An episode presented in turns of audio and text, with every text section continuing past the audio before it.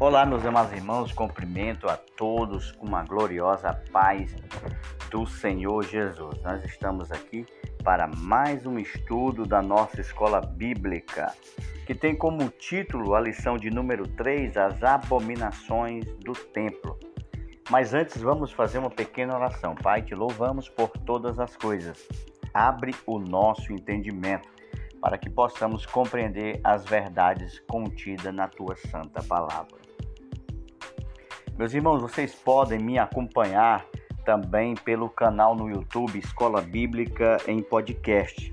Ali também está as lições bíblicas que são gravadas aqui na plataforma é, do podcast. É compartilhada tanto lá como também no Instagram, de Oliveira EBD. Então vocês podem me acompanhar aí pelas mídias digitais, sociais e pode também compartilhar com outras pessoas para que sejam abençoadas. Se inscreva, deixe o seu like, compartilhe, comente e dê sugestão de vídeos. A nossa leitura bíblica, ela, o texto base, ele se encontra no livro do profeta Ezequiel, no capítulo 8, do versículo 1 até o 18. Mas eu vou destacar apenas o versículo 6. E disse-me, filho do homem, vês tu o que eles estão fazendo? As grandes abominações que a casa de Israel faz aqui, para que me afaste do meu santuário, mas ainda tornarás a ver maiores abominações. A nossa verdade prática diz: o lugar mais sagrado da terra santa se tornou o centro das abominações, e isso serve como prenúncio da apostasia generalizada nos fins dos tempos. Então, a mensagem do profeta Ezequiel é uma mensagem muito importante, não só para os dias de sua época, mas também para os nossos dias. Os objetivos da nossa lição é, em primeiro lugar, expor a visão do capítulo 8 do livro do profeta Ezequiel.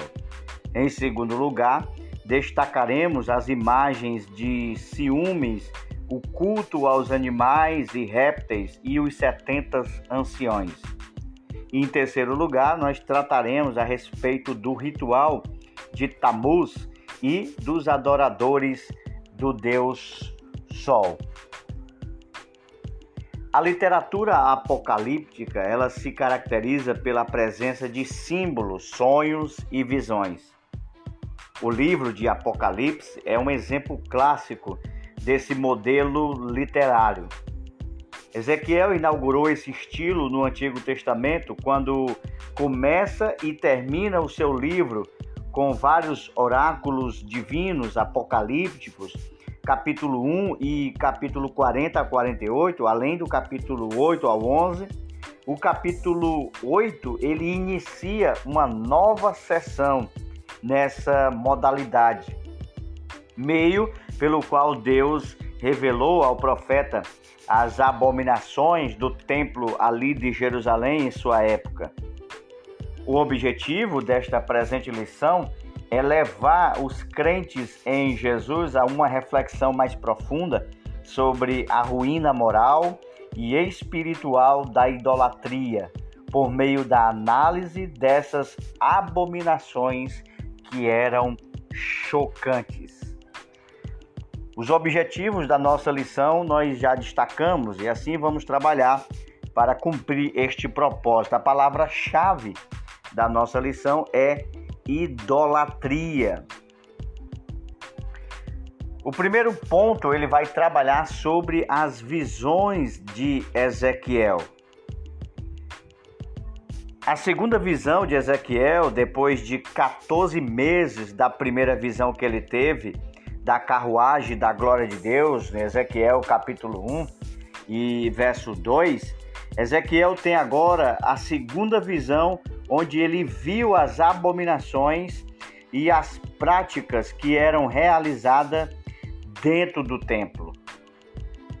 A cidade de Jerusalém e o templo ainda não havia sido destruído, mas Deus anuncia a sua ira e o que vai acontecer sobre os moradores de Jerusalém. Ezequiel capítulo 8 e o verso 18. As visões que Ezequiel teve no capítulo 8 é, de seu livro, elas são resumidas da seguinte maneira: primeiro, visões a partir da entrada do portão do pátio de dentro do templo em Jerusalém. Isso está em Ezequiel capítulo 8, do versículo 1 até o 6. O versículo 3 diz: O Espírito me levantou entre a terra e o céu e me levou a Jerusalém em visões de Deus até a entrada do portão do pátio de dentro, que dá para o norte, onde estava colocada a imagem dos ciúmes que provoca o ciúme de Deus. A imagem dos ciúmes que provoca o ciúme de Deus, conforme lido aqui no versículo 3, é a imagem de a deusa chamada Azerá. É a deusa que Manassés colocou no templo e que é descrita de forma semelhante a esta de Ezequiel, está lá no capítulo 33 do segundo livro das Crônicas, no versículo 7 e 15. Ele descreve semelhantemente ao profeta é, Ezequiel. E aí a imagem que é descrita lá, embora essa imagem não seja a mesma, é bem provável ou possível que fosse mais uma das ramificações de várias imagens que veriam dessa deusa Azerá. De acordo com o segundo mandamento do Decálogo dado a Moisés no Monte Sinai, qualquer imagem que fosse objeto de culto, ela provocaria ciúmes ao Deus de Israel, a Iavé. Em segundo lugar, as visões de Ezequiel são da sala de imagens, né? Versículo 7 ao 12 do capítulo 8. O versículo 12 diz: Filho do homem, você está vendo o que os anciãos da casa de Israel fazem nas trevas, cada um na sua sala de imagem? Terceiro lugar, visões a partir do portão norte da casa do Senhor, ou seja, do templo ah, em Jerusalém. Versículo 13 ao 15 do capítulo 8. O versículo 14 ele diz o seguinte: Levou-me à entrada do portão norte da casa do Senhor, e eis que estava ali mulheres assentadas, chorando pelo Deus Tamuz. Em quarto lugar, visões a partir do átrio de dentro da casa do Senhor, ou seja, do templo. Versículo 16 ao 18. Estava cerca de 25 homens de costa para o templo do Senhor e com o rosto voltado para o leste, adoravam o sol. Ezequiel capítulo 8 e o versículo 16. Então veja que Ezequiel ele tem visões e visões das abominações que aconteciam no templo. Deus ele mostra fatos que estão acontecendo no ato da revelação. Deus também mostra o que ainda vai acontecer a curto, a médio e a longo prazo. E até no contexto, vamos se dizer, escatológico, futurístico. Como entender as visões de Deus? Ezequiel foi transportado em espírito da Babilônia para o templo de Jerusalém. O versículo 3 diz: Me trouxe a Jerusalém em visões de Deus Deus mostra quatro dos oficiais do templo e algumas mulheres praticando o mais baixo grau de idolatria, meus amados irmãos, dentro do templo, dentro da igreja, vamos dizer assim, contextualizando para os nossos dias. A, a visão das abominações do templo destoa das demais visões do profeta Ezequiel e de outros profetas do Antigo Testamento. Então, Deus revela, Deus mostra para o profeta Ezequiel a idolatria que estava sendo praticada, as imagens que estavam sendo levantadas dentro do templo de Jerusalém e que estava fazendo com que Deus ficasse irado, causasse ciúme, porque a glória ela pertence somente a Deus. Deus não dá a glória a outros.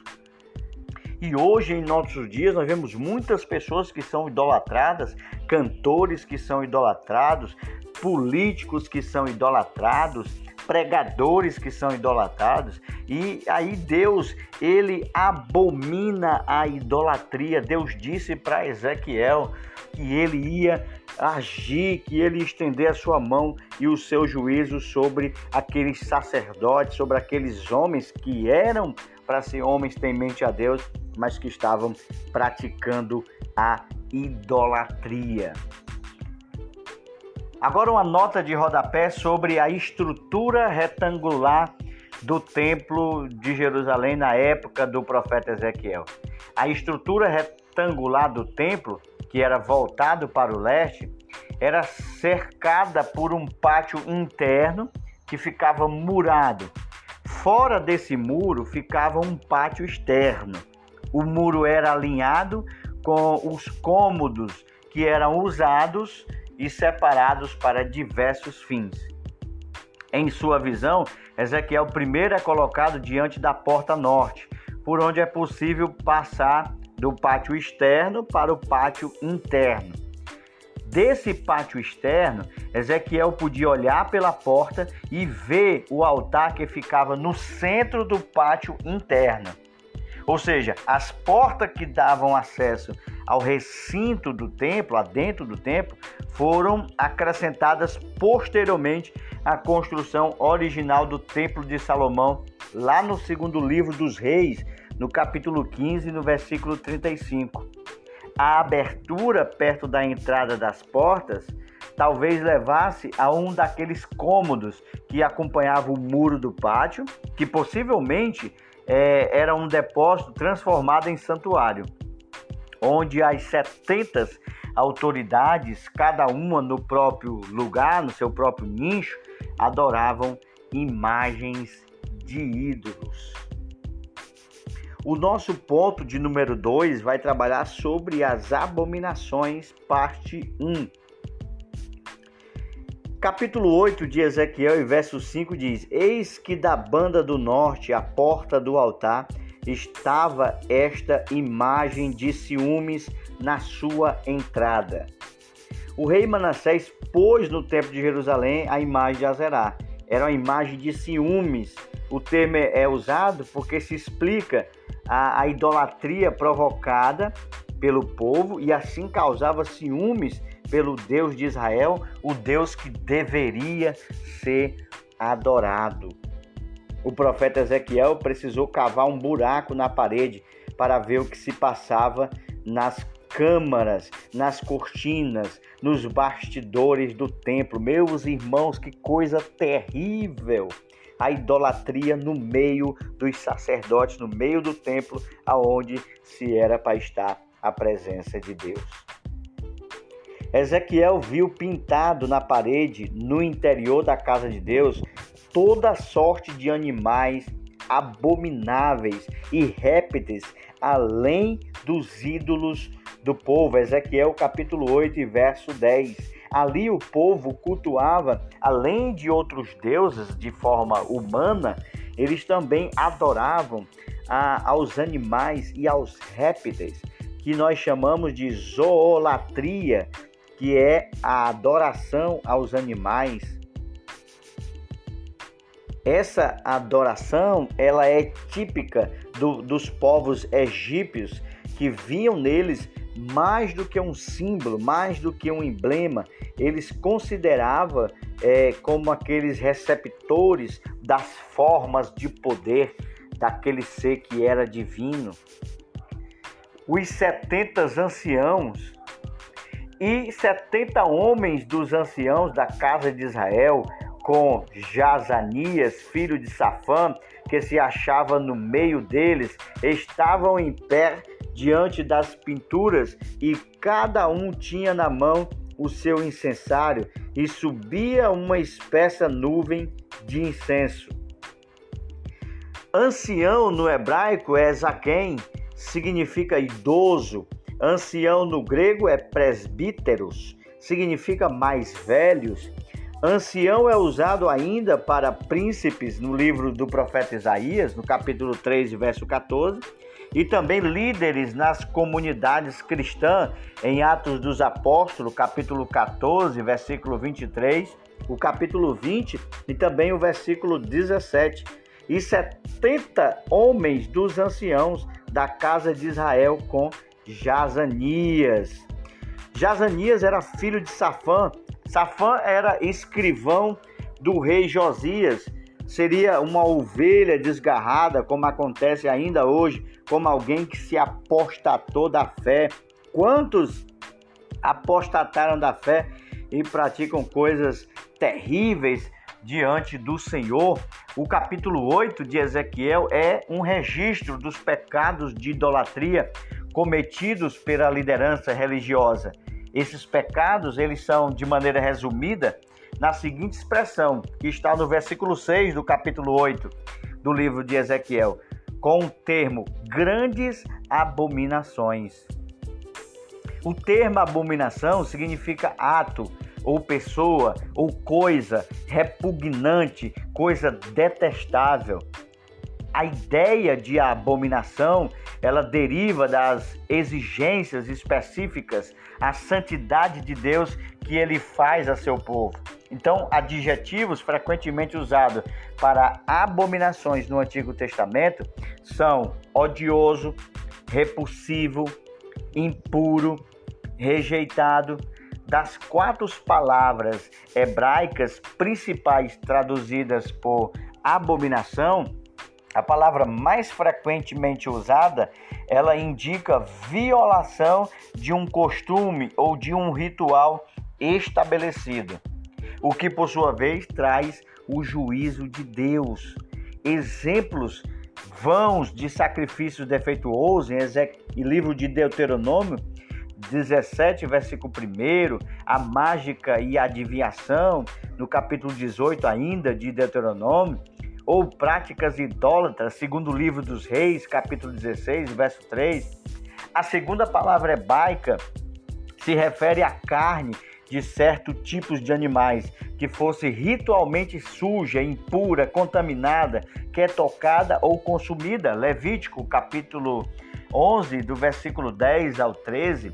E a terceira palavra, ela se designa a carne sacrificial de três dias, Ezequiel capítulo 7 e o verso 18. A quarta palavra hebraica, ela se refere quase que exclusivamente a objetos de idolatria que eram de origem pagã.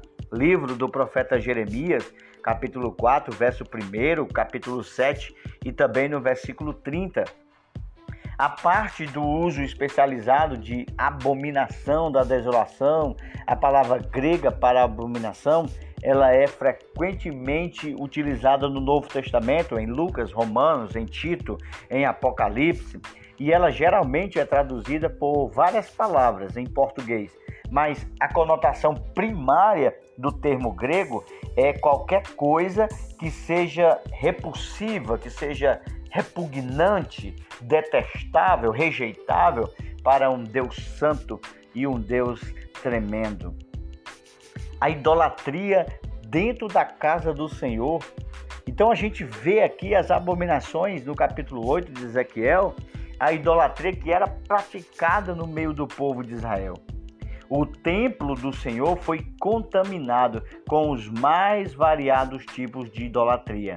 Dentro do templo, os líderes judeus fizeram grandes figuras de animais, de ídolos, queimaram incenso, ofereceram sacrifício. E o Deus de Ezequiel, o Deus que deu a Ezequiel uma visão do que os sacerdotes estavam fazendo dentro do templo, por meio de um buraco na parede do templo, Ezequiel tomou conhecimento das ações malignas, abomináveis que eles praticavam ali dentro do templo. Elas não eram praticadas apenas pela sociedade civil, pela sociedade secular, mas pelos próprios líderes é, espirituais, religiosos, aqueles que deveriam ser os primeiros a darem exemplos para o povo de Israel, os primeiros a darem exemplo para a sociedade eram exatamente aqueles que estavam adorando pessoas, adorando os animais e praticando a idolatria dentro da casa do Senhor. Mulheres sentadas no portão norte do templo, chorando e adorando o Deus Talmuz, diz o texto de Ezequiel no capítulo 8, verso 14 e também no versículo 15.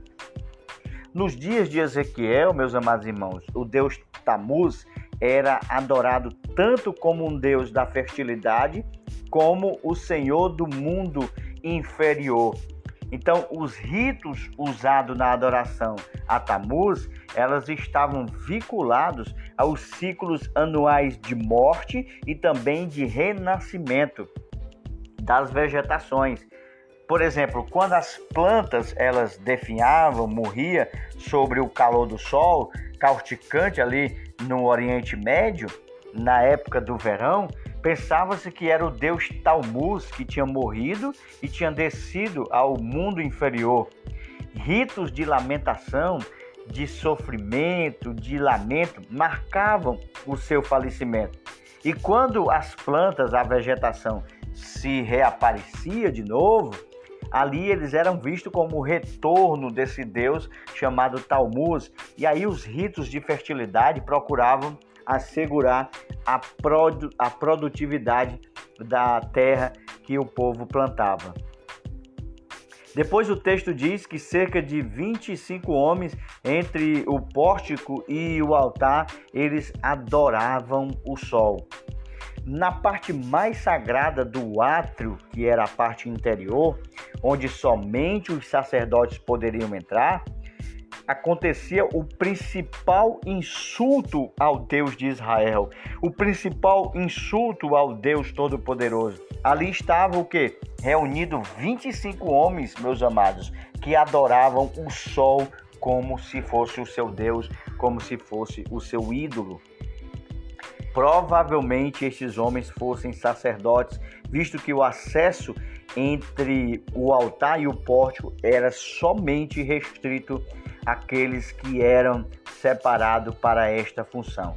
Então o templo estava sendo, irmãos, é, contaminado pelos vários tipos de idolatria. Ao invés de se pôr de frente para o templo para lamentar e chorar pelos seus pecados e para interceder pela nação como deveriam fazer, esses homens, na verdade, voltavam, eles estavam de costas, vamos dizer assim, para a casa de Deus e adoravam o sol nascente. A idolatria fora do templo do Senhor, nos montes, também eram praticadas. Esses montes eram centros que eram feitos, produzidos, fabricados para adoração idólatra, meus amados, em santuários, no meio de bosque, em lugares altos. Esses santuários eram dedicados aos deuses e a vários deuses ali da terra de Canaã. Isso está no livro de Ezequiel, no capítulo 6, do versículo 1 ao 3. E o versículo 3 diz que esses lugares altos eram chamados de bamotes. Bamote consistia de um altar para a oferta de sacrifício, consistia em uma estaca de madeira para representar a deusa Azerá, significava uma coluna de pedra chamada Maceba para representar a divindade masculina, um pequeno altar de incenso, uma tenda onde seria feita as refeições sagradas e onde se praticaria a prostituição sagrada. Primeiro livro dos Reis, 14 24, segundo livro dos Reis, capítulo 21 verso 3, capítulo 57 do profeta Isaías, do versículo 3 ao 12, esses foram lugares populares para adoração nos últimos dias de Israel e também de Judá. Então, meus amados, as abominações estão ligadas aos ídolos e a afronta maior ao Deus de Israel é o fato de elas serem praticadas dentro da casa do Senhor, dentro do templo. E o nosso terceiro e último ponto vai trabalhar a segunda parte da visão de Ezequiel, que é sobre as abominações. O ritual de Talmuz. Esse ritual era praticado, adorado. Talmuz era uma divindade babilônica, um deus da vegetação, dos rebanhos, e nós vimos que ele era adorado ali naquele altar.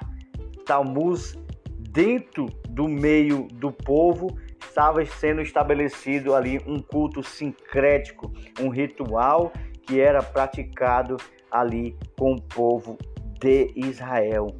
Terrível era a adoração dentro do altar.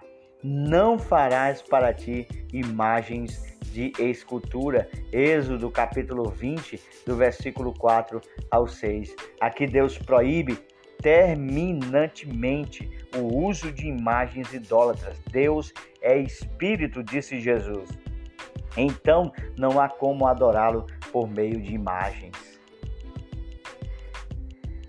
Na vida do crente, um ídolo é tudo o que ocupa o primeiro lugar em sua vida, em seu coração, em seu tempo, em sua vontade. Esse ídolo pode ser o acúmulo de riqueza, pode ser uma pessoa, pode ser um político, pode ser um pregador, pode ser um cantor, pode ser o filho, pode ser o pai, pode ser, enfim, pode ser qualquer lugar que tome o lugar central que é para ser de Deus.